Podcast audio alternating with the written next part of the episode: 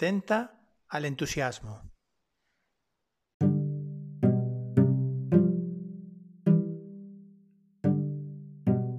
Hace tres días decidí alargar mi estancia aquí. Lo hice por un pálpito que sentí al ver un negocio pionero que entendí instantáneamente surgido de una pasión. Quería vivir esa experiencia y conocer a la precursora del mismo. Hoy me cuesta hasta crear este episodio para contároslo. Es lo que tiene la energía, que se transmite y en este caso me ha consumido. ¿Os pasa con algunas personas que en su compañía un minuto se hace eterno? ¿Notáis que os sentís peor, que os descentran, os cansan? ¿Que la sensación es de perder vitalidad, de vaciaros, de tender a la escala de grises? Ante esta situación, lo que debe hacerse, y a la mayor urgencia, porque en este caso se trata de un asunto de vida o muerte, es alejarse. No intentes cambiar nada, no están en ese punto. Si lo intentas, te abducirán más. Cuando dejen de requerir tu energía para relacionarse contigo, tú estarás ahí, si aún lo sientes así. Procedo a contaros, entre otras cosas, cómo de abrazar la ilusión de disfrutar viendo a una persona conectada a su pasión, he pasado a un estado anodino de profundo cansancio y decepción. Martes, 9 de mayo, Estambul. Mi anfitrión de Airbnb dice que soy el más peculiar que ha pasado por su casa en dos años, y con diferencia. Por mi ritmo, por mi paz. Que no hago como hacen todos los demás. Salir por la mañana temprano, llegar por la tarde cansado, ducharse corriendo, salir para cenar y llegar de madrugada. Y al día siguiente, lo mismo. Los entiendo, yo también lo he hecho. Si lo disfrutan, está genial. Y si me apuras, hasta si no lo disfrutan.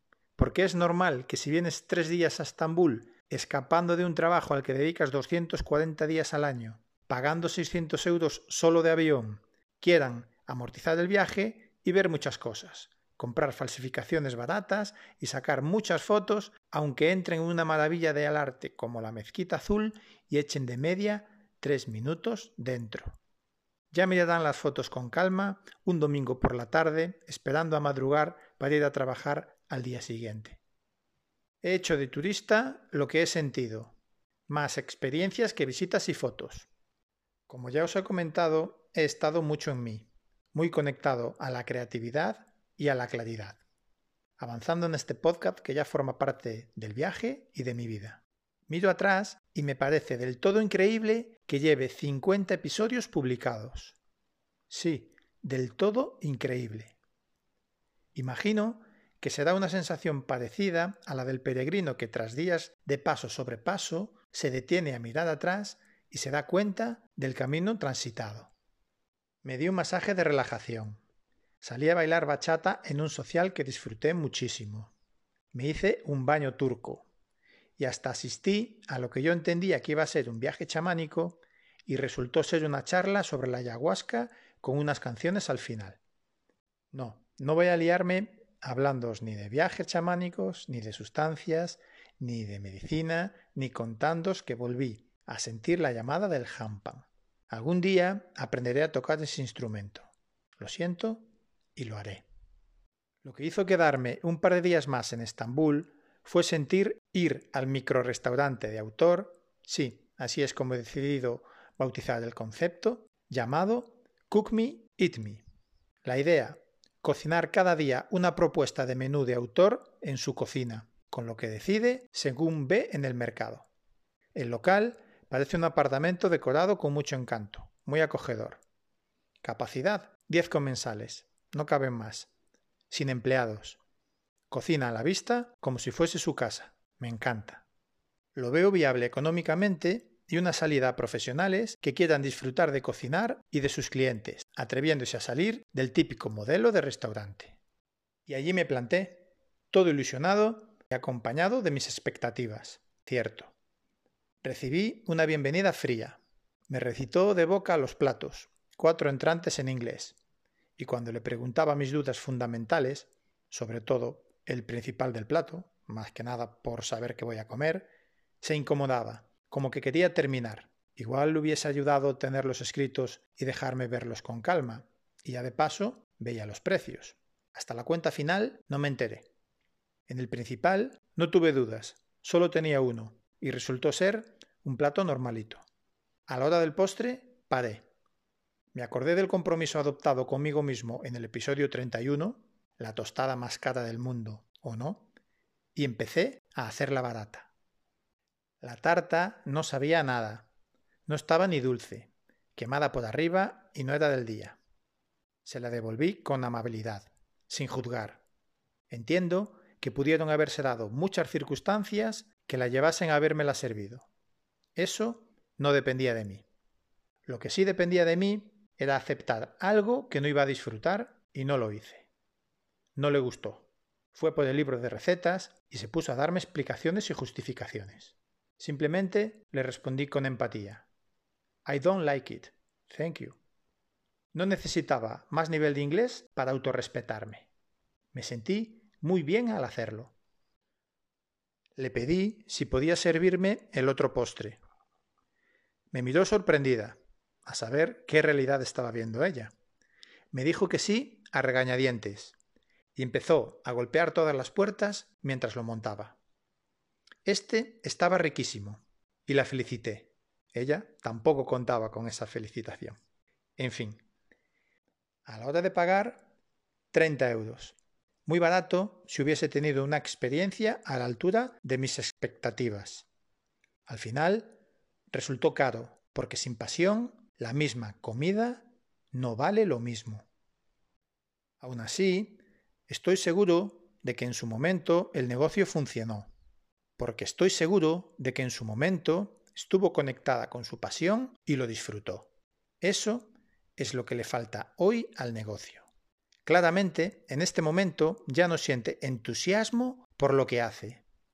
Ya no está conectada con su pasión. Está bien, puede pasar, no la culpo. De hecho, es lo habitual. Únicamente debe darse cuenta y aceptarlo. Las pasiones, como sensaciones que son, como llegan, se van, y es muy natural. La clave está en escucharse y no aferrarse a lo que fue. Sí, algo así como tampoco debemos hacer en el amor. Podemos tener identificado una pasión con 16 años con la que ya no vibremos con 25 y otra muy diferente a los 43. En mi caso, con 16 años, mi pasión era tener el Vespino mejor tuneado de mi pueblo. Con 28, ser el mejor en el desempeño de mi trabajo en el banco y con 43 rutear en moto las montañas mientras disfruto de la naturaleza y la inspiración que me generan. Hay que estar atento a las sensaciones siempre, aunque tengas la certeza de haber dado con ella. Las sensaciones no se controlan y es de suprema importancia que lo tengáis presente para aceptarlo cuando ocurra. Sería poco consciente por mi parte pensar que me van a durar siempre o aferrarme a que así sea no tendría sentido y me abocaría al sufrimiento. Por el contrario, elijo poner en valor el proceso llevado a cabo para encontrarla. Y lo más difícil, permitirme hacerlo. Ni buscar excusas para que todo se dé perfecto, ni postergarlo.